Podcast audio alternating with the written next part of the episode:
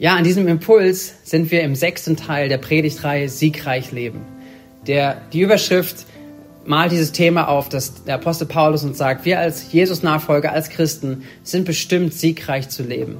Zum einen hat Jesus alles für uns vollbracht, um ein Leben mit ihm zu leben, um das Leben mit ihm zu gestalten. Aber es sind auch Herausforderungen da, es sind Kämpfe da, es ist ein Widersacher da, ein reeller Feind, der nichts mehr liebt, als dich anzugreifen und letztendlich dein und mein Leben zu zerstören. Ähm, manchmal tun wir uns schwer damit, ob das wirklich so ist, ob wir uns das vorstellen können, weil wir probieren auch vieles immer wieder zu harmonisieren. Aber es ist eine Realität. Und umso mehr wir dessen uns bewusst sind, umso mehr nehmen wir auch wahr, wo der Feind versucht, dich und mich zu attackieren. Und deswegen ist es so wichtig, dass wir uns mit diesem Thema auseinandersetzen und vor allen Dingen dieses siegreiche Leben leben. Hey, wir dürfen wissen, Gott hat uns in der Hand. Das heißt, nichts und niemand wird dich einfach aus Gottes Hand reißen dürfen und reißen können. Deswegen, da sind wir wirklich sicher in ihm. Das ist eine Verheißung, die Gott uns gegeben hat. Und dennoch wollen wir das Leben ja mit ihm gestalten und entwickeln. Und es soll, es soll Einfluss nehmen ähm, in deinem persönlichen Umfeld und da, wo Gott dich reingestellt hat. Der Sieg, den Jesus verbracht hat, soll sich voll auswirken in deinem und meinem Leben. Und deswegen bedeutet es, dass wir diese Kämpfe, die da sind, die, die Angriffe, die es gibt, dass wir sie uns anschauen und dass wir siegreich mit den Waffen, die Gott uns gibt, wirklich darin unterwegs sind. Und deswegen ähm, haben wir diese Predigtreihe gestartet in Epheser 6. Ähm, beschreibt Paulus das, dass er sagt, hey, es gibt Angriffe, seid euch dessen bewusst, aber ihr habt auch etwas, womit ihr dagegen reingehen könnt. Ähm, ich lese nochmal einen, einen Vers und dann gehen wir in den sechsten Teil in die spezielle Waffe auch, die wir uns heute anschauen zu dieser Waffenrüstung. In Epheser 6, Vers 13 heißt es, greift zu allen Waffen, die Gott für euch bereithält. Wenn dann der Tag kommt, an dem die Mächte des Bösen angreifen, seid ihr gerüstet und könnt euch ihnen entgegenstellen. Ihr werdet erfolgreich kämpfen und am Ende als Sieger dastehen. Wir haben Verschiedenes uns angeschaut. Hör dich gern rein ähm, in unserem Podcast oder auf unserer Homepage im Download-Bereich, im Medienbereich oder schau dir die Videos an von den letzten offenen Häusern. So, da haben wir alles besprochen und, und, und es lohnt sich da nochmal hineinzugehen, weil wir heute weitergehen in das nächste. Und heute geht es um den Vers 17, um da eine Waffe, die hier beschrieben wird. Und es ist, Vers 17 heißt es, greift zum Schwert des Geistes. Dieses ist das Wort Gottes. Und es ist so interessant, sich damit zu beschäftigen und da mal hineinzuschauen. Was bedeutet das Schwert des Geistes, welches das Wort Gottes ist? Zum einen möchte ich beginnen wieder mit der Funktion des Schwerts. Ähm, wenn wir uns hineinversetzen, als Paulus diesen Brief geschrieben hat an Epheser vor knapp 2000 Jahren, dann hat er an Menschen geschrieben, denen es bewusst war, wie ein römischer Soldat, der, der damals die Vorherrschaft gehabt hat in den ganzen besetzten, besetzten Gebieten, wie er ausgesehen hat, welche Waffen er getragen hat, welche Rüstung er anhat. Und das ist auch das Bild, woran sich Paulus orientiert und er spricht über dieses geistliche Bild, über diese Waffenrüstung. Und hier sehen wir jetzt, äh, dass sie sich das vorstellen können, wie so ein römischer Soldat ausgesehen haben mag und was er angehabt hat. Wir haben verschiedenstes gesehen an den, an den Rüstungselementen, die er anhatte. Und jetzt geht es darum, dass, dass er etwas beschreibt an beweglichen Dingen. Letzte Woche hatten wir das Schild, den Schild des Glaubens angeschaut. Und das ist etwas, was beweglich ist, was nicht fest am Körper sitzt, sondern was beweglich in der Hand ist. Und jetzt kommt das Schwert dazu. Und das Schwert ist einerseits dafür gedacht, auch dass es ähm, Angriffe abwehrt, die vielleicht von Weitem kommen, dass, dass manche Pfeil vielleicht dadurch abgewehrt wird, aber auch, dass Feindkontakt kommen kann, dass Angriffe kommen, ähm, direkt eins zu eins und, äh, und möglicherweise auch mit Schwertern und mit, mit allen möglichen Angriffswerkzeugen gekommen wird und ein Soldat in der Lage ist, dieses abzuwehren und vielleicht auch selber zuzustechen und den Feind zu besiegen. Und das ist jetzt hier dieses Bild, was, was Paulus aufmacht. Es geht jetzt darum, ein Schwert zu haben, was in diesem Kampf, in den Angriffen, die, die es gibt, wertvoll ist und so wichtig ist, dass man sich verteidigen kann und dass man letztendlich auch ähm, da siegreich unterwegs ist. Was bedeutet das? Das Bild ist das Schwert des Geistes, welches das Wort Gottes ist. Und das ist so eine interessante Formulierung. Ähm, ich bin aufgewachsen, erzähle ich immer wieder, auch in einer Familie, die gläubig ist und wo Glaube eine Realität gewesen ist im Alltag, schon von klein auf. Und ähm, ich weiß, dass wir so eine Zeit lang hatten, wo wir äh, mit meinem Vater zusammen ähm, manche Gastsprecher, Prediger zu verschiedensten Orten und Gemeinden gefahren haben, die dort gepredigt haben. Und das waren ältere Männer und dann sind wir dabei gewesen und wir haben es geliebt, wenn wir dann ausgestiegen sind aus dem Auto, dass wir die Bibel tragen durften. Und äh, das war die dicke, die, das dicke Buch und schwarz eingebunden und so weiter. Und ich weiß das noch von jemandem, das ich jetzt genommen habe und sagt, du trägst mein Schwert. Und vielleicht ist genau auch das Bild, was du hast, wenn es darum geht, dieses Schwert des Geistes, was das Wort Gottes ist, dass du sagst, die Bibel ist doch das Schwert. Das ist das Schwert, was ich in der Hand habe. Und ja, es ist interessant. Lass uns mal weiter hineinschauen, was das bedeutet. Wenn, wenn wir allein nur sagen, okay, die Bibel ist das Schwert, was hier jetzt gemeint ist, dann kann das auch zu echt interessanten Auswirkungen führen. Zum einen kann es dahin führen, dass die Bibel genutzt wird, um manchen menschlichen Kampf auszufechten. Dann geht es darum, wer kann besser Bibelstellen zitieren und wer kann seine Meinung und ob sie jetzt geistlich ist, sei mal dahingestellt, vielleicht auch sehr menschlich einfach nur. Wie kann man da einen Bibelvers nehmen und der unterstützt das noch und dann, dann, dann habe ich dieses Schwert auf meiner Seite und ich hau es links und rechts jemand um die Ohren. So kann das dann mitwirken, dass man sagt, das ist das Wort Gottes und dann nehme ich die Bibel und ähm, das kann manchmal ganz schön verletzend sein und auch wehtun. Das andere, und eine Richtung mag es auch geben, ist, dass man sagt, ja, die Bibel ist ja das Schwert und dann probiere ich, es wie so eine magische Formel zu entwickeln und zu sagen, wenn ich irgendein Thema habe, dann probiere ich schnell etwas zu finden in der Bibel und dann sage ich das auf. Und ähm, dann sage ich das Richtige. Und, und die Bibel sozusagen zu etwas zu machen, was so ein magisches Formelbuch ist. Stell dir vor, du hast einen Papagei und der könnte die ganze Bibel auswendig. Hätte das Kraft in seinem Leben? Hätte es eine Auswirkung? Nein, wir sehen schon an diesen Beispielen auch, dass das mehr ist als einfach nur ein Buchstabe. Einfach nur als etwas, das Wort einfach als die Bibel und das wird man einfach nehmen, das, ist, das, das benutzt man irgendwie. Es ist mehr und das sehen wir auch in diesem Bild, was hier Paulus benutzt. Denn Paulus benutzt hier einen Doppelklang. Er benutzt dieses Bild, er sagt einerseits, hier ist das Bild, was er auch bis jetzt immer genommen hat. Er hat gesagt, hier ist eine Waffe und dann kommt ein Bild dazu ja, der, der, der Helm des Heils. Und hier sagt Paulus auch, das ist das Schwert des Geistes. Und das ist das Bild, was zusammenkommt. Er sagt, hey, das, das, das ist das Bild, das ist das Wort und das ist das, das, äh, das, dieses Bild Schwert und das ist der Geist. Und dann kommt noch eine Erweiterung dazu. Es ist so eine Art Doppel, ähm, ein Doppelklang, der hier drinne ist. Was bedeutet Geist? Das ist der Geist Gottes, der aktiv in jedem Gläubigen unterwegs ist. Der Geist Gottes ist daran interessiert, dass, ja, dass er uns leitet, dass er uns hilft, ja, mit Gott unterwegs zu sein, Gott besser kennenzulernen, dass wir gemäß seines Geistes, der in uns wirkt, unser Leben gestalten und Veränderung sich in uns ähm, passiert. Das ist der Geist, der zu uns sprechen möchte. Und dann haben wir auf der anderen Seite das Wort, und das sehen wir hier, diese, diese Doppel, die Doppelklang, Geist und Wort. Nämlich das Wort ist das geschriebene, beziehungsweise offenbarte Wort Gottes. Es ist etwas, was geschrieben steht, was wir nachlesen können, was ein Fundament ist, was Wahrheit ist, was Orientierung ist. Und hier kommt etwas zusammen, der Geist und das Wort. Und ihr merkt vielleicht, ich probiere so ein bisschen was zu vermeiden, dass wir einfach nur sagen, okay, das Schwert des Geistes, das ist die Bibel. Weil es mehr ist, weil es tiefer geht, auch da hinein zu denken. Weil die Bibel benutzt selbst oder in der Bibel sehen wir, dass, ähm, dass sie verschiedene Begriffe für das Wort Gottes verwendet. Sei mal kurz dabei, denke ich mal mit rein.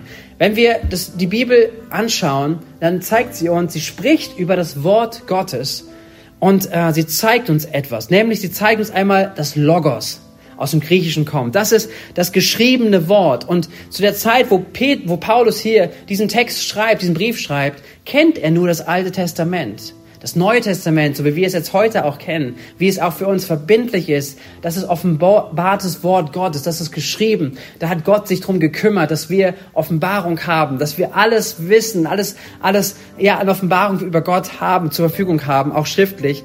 Aber bis dahin war es nur das Alte Testament und das wird eigentlich beschrieben als Logos.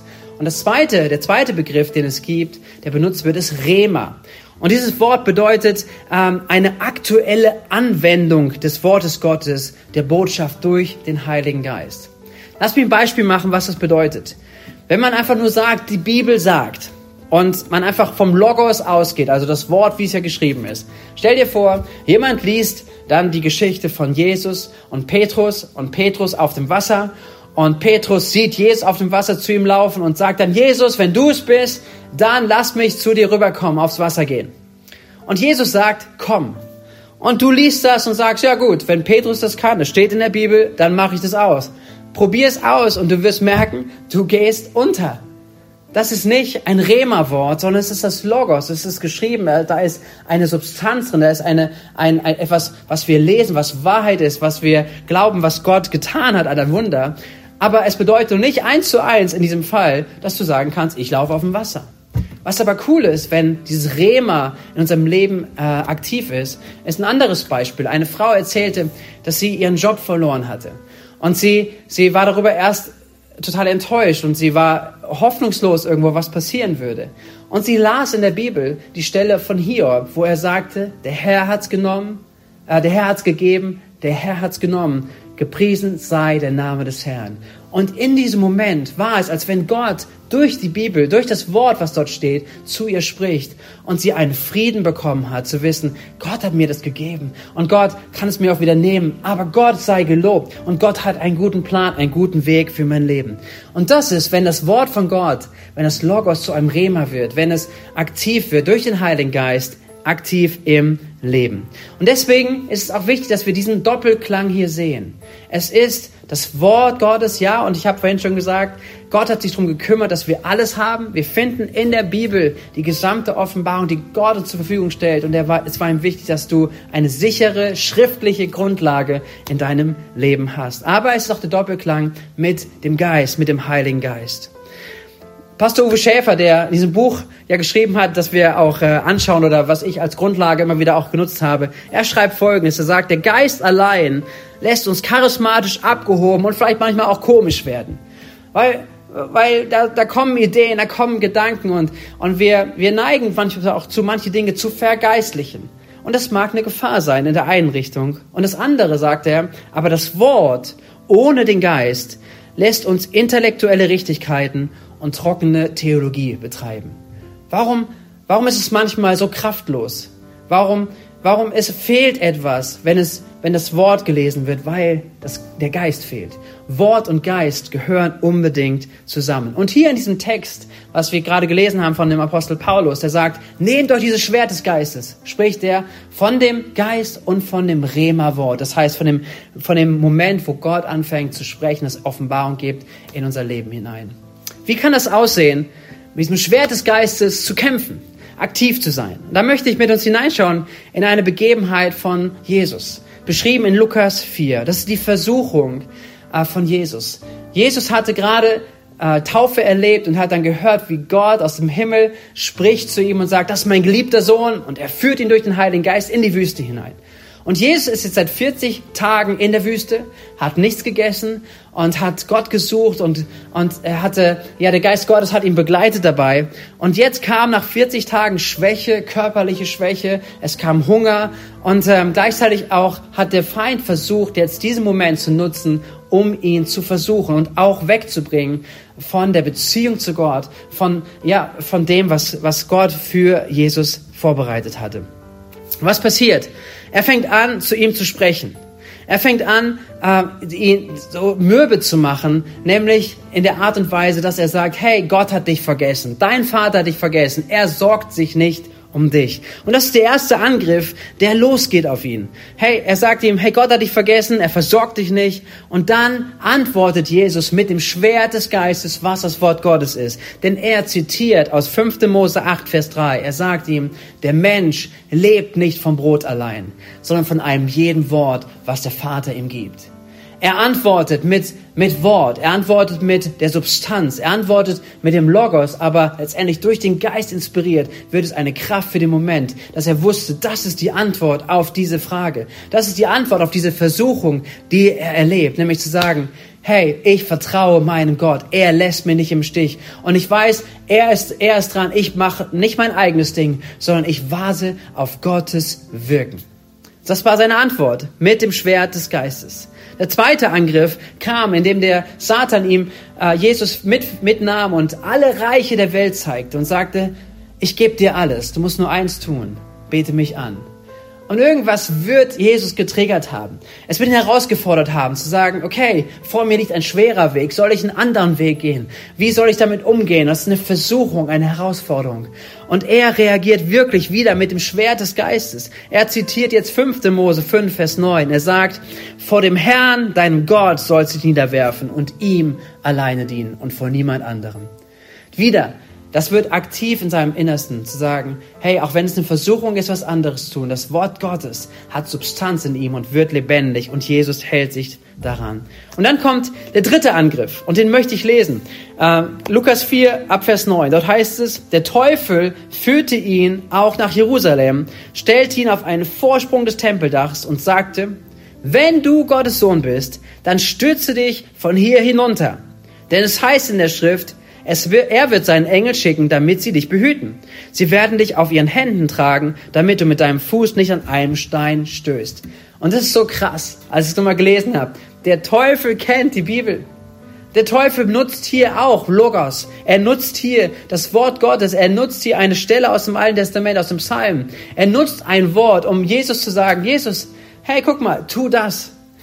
Aber Jesus reagiert wieder, weil er wusste, das ist nicht die Absicht des Wortes Gottes. Und er antwortet ihm wiederum mit einem Vers aus dem Alten Testament, mit 5. Mose 6, Vers 16. Er sagt ihm, es heißt aber auch, du sollst den Herrn, deinen Gott, nicht versuchen. Und das ist so krass, oder? Da ist ein, ein Schwert des Geistes aktiv. Und wir sehen, dass der Feind ähnlich wie er bei Jesus unterwegs war, dass er auch probiert, in deinem, meinem Leben dran zu gehen. Er möchte die Beziehung zwischen dir und Gott zerstören. Er möchte die Beziehung zwischen, ein, zwischen miteinander zerstören und er ist daran interessiert, dass es nicht funktioniert. Deine Beziehung nicht funktionieren. Er ist daran interessiert, Misstrauen zu sehen, er äh, Lügen zu sehen in deinem Inneren, was dich fertig macht, dich selbst runterzieht und die Beziehung zerstört zu anderen. Und er ist daran interessiert, dich unfrei zu halten. Das heißt, mit irgendwelchen Dingen zu locken, die nicht Freiheit bringen, obwohl sie erstmal so aussehen und sie aber widersprechen zwischen der Freiheit, die Gott dir und mir verheißen hat. Und das ist krass. Und deswegen sagt er, kämpft mit den Waffen, kämpft mit dem Wort Gottes, mit was der Geist Gottes in euch bewirkt. Es ist eine so wichtige Waffe. Und Gott gibt uns alles, was wir brauchen. Er gibt uns das Wort und er gibt uns seinen Geist. Und beides zusammen ist eine mächtige Waffe, ein Schwert des Geistes, was das Wort Gottes ist. Und deswegen meine äh, Ermutigung für dich zum Ende auch dieses Impulses ist es, äh, nimm das an, was Gott dir zur Verfügung stellt. Er hat dir die Bibel gegeben. Er hat dafür gesorgt, dass die Bibel alles enthält, was wir brauchen, um Gott besser kennenzulernen und auch die Wahrheit, auf der wir stehen. Und weißt du, ich weiß nicht, wie es dir geht, wenn du ein Smartphone hast. Ich weiß nicht, so kennst du diesen Moment, du kriegst eine Nachricht und du hast so ein, vielleicht äh, einen Vibrationsalarm und du hast es gehört, es, es vibriert kurz. Ich weiß nicht, wie lange du es aushältst, aber nicht drauf zu gucken irgendwie triggert es uns auch, oder? Zu sagen, hey, wer hat mir geschrieben? Ich will gucken, wer mir geschrieben hat. Ich will wissen, was geschrieben wird. Es ist keiner von uns wahrscheinlich, der sagen würde, ach, das interessiert mich nicht, das lese ich mal nächste Woche. Sondern irgendwie möchte man es lesen. Und ich wünsche mir, ich wünsche uns, auch als ganzer Gemeinde, dass wir das Wort Gottes, die Bibel, das, was, was Gott offenbaren möchte in deinem meinem Leben, dass wir das so ernst nehmen, so wachsam, so hungrig dem nachgehen, wie so einer Nachricht, die wir auf unserem Handy bekommen. Weil Gott ist daran interessiert, dass du ihn besser kennenlernst, dass du ihn kennst. Und deswegen hat er uns alles zur Verfügung gestellt. Hey, deswegen lies die Bibel. Lies die Bibel, mach es dir fest zur Aufgabe, die Textnachricht Gottes zu lesen. Und da gibt's viele Ideen zu, viele Ansätze, viele Kreativität, auch wie wir das tun können. Meine Empfehlung ist drei Punkte. Einerseits, hab eine feste Uhrzeit, hab einen festen Ort und hab dir einen Plan, wie du Bibel liest. Und das hat Kraft. Es entfaltet etwas in dir. Und das zweite ist, ist der Heilige Geist. Gott hat ihn dir zur Verfügung gestellt und er möchte in dir wirken. Meine Frage an dich und seine Frage, vielmehr seine Frage an dich und an mich ist es, zu sagen, geben wir ihm Raum. Geben wir ihm wirklich Raum. Und das bedeutet nicht nur, das zu sagen, sondern auch wirklich so zu meinen. Zu sagen, Geist Gottes, ich möchte, dass du mich veränderst. Ich möchte, dass du zu mir sprichst. Ich möchte, dass du meine Gedanken leitest, dass du mich an diesem Tag leitest, dass deine Wahrheit mich leitet. Und dass, wenn ich jetzt vielleicht auch Bibel lese, dass du zu mir sprichst. Dass ich nicht nur einfach Wort Gottes lese, weil man das halt so macht, sondern dass es inspiriert wird, ein Wort des Heiligen Geistes zu mir in die Situation, in den Augenblick hinein, was Gott tun möchte. Das ist meine Ermutigung an dich, an uns. Und zwar wirklich diese Waffe des Heiligen Geistes, dieses Schwert des Geistes, was das Wort Gottes ist, zu aktivieren, darin zu leben. Wenn du in diesen weiteren Tag gehst, dann beschäftige dich damit, reflektier drüber, denk drüber nach, ob dieses Schwert in deinem Leben aktiv ist, ob es scharf ist, ob es wirklich zwei Seiten hat, die scharf sind, ob es das Wort und das Geist äh, da sind oder ob es abgestumpft ist, ob es gar nicht mehr gebraucht ist, ob du eigentlich vielleicht an manchen Stellen auch da aufgegeben hast. Wo ist das Schwert vielleicht auch ohne dem Wort? Wo bist du vielleicht total charismatisch und geistlich unterwegs, aber wo fehlt die Substanz? Und andererseits, wo hast du vielleicht, ich habe ganz, ganz viel Substanz, aber wo, wo ist der Geist? Und denk drüber nach. Und wenn du merkst, wie Gott zu dir spricht, dann fang an, Entscheidungen zu treffen, wie du den einen oder anderen Weg, den nächsten Schritt in deinem Leben gehst. Wenn ihr jetzt zusammen seid, noch als Gruppe und äh, ihr noch Möglichkeiten habt, dann sprecht auch weiter darüber, zu sagen, welche Erfahrungen habt ihr gemacht mit diesem Schwert des Geistes? Was hat euch geholfen, die Stimme Gottes zu hören, die Stimme des Heiligen Geistes? Was hat hilft euch, äh, Bibel zu lesen und Bibel nicht nur einfach zu lesen, sondern in eurem Inneren aufzunehmen, in eurem Alltag zu integrieren, in eurem Leben Teil davon werden zu lassen? Wie lest ihr die Bibel? Was hat euch geholfen? Welche Erfahrungen habt ihr da? Und all das zusammen wird uns dahin führen, dass wir Lernende, Lernende sind und bleiben. Wir wollen keine Religion leben.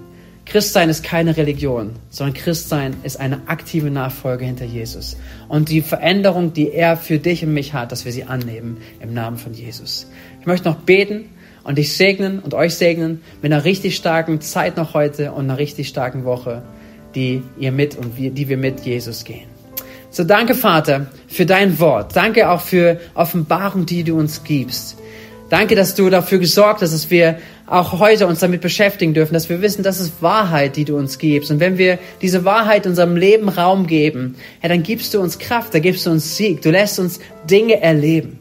Und dafür möchte ich beten, dass auch dieses Schwert des Geistes, was das Wort Gottes ist, ja, dass wir es ergreifen, dass wir damit aktiv sind und dass wir den Angriffen, die es gibt, auf unser Leben, auf die Beziehung zwischen, äh, zwischen dir und uns, auf die Beziehung im Zwischenmenschlichen, auf die Freiheit, die du uns geben möchtest, dass wir da siegreich mitkämpfen, dass wir abwehren, da wo der Feind mit Lügen kommt, da wo der Feind mit Gebundenheiten kommen möchte und dass wir die Freiheit, den Frieden und die Fülle wirklich in dir wir erleben und dem viel Raum geben. Danke, dass du mit uns bist. Danke, dass du jeden Einzelnen heute segnest. Und wir geben dir auch diese kommende Woche. Sei du mit uns. Im Namen von Jesus. Amen. Amen.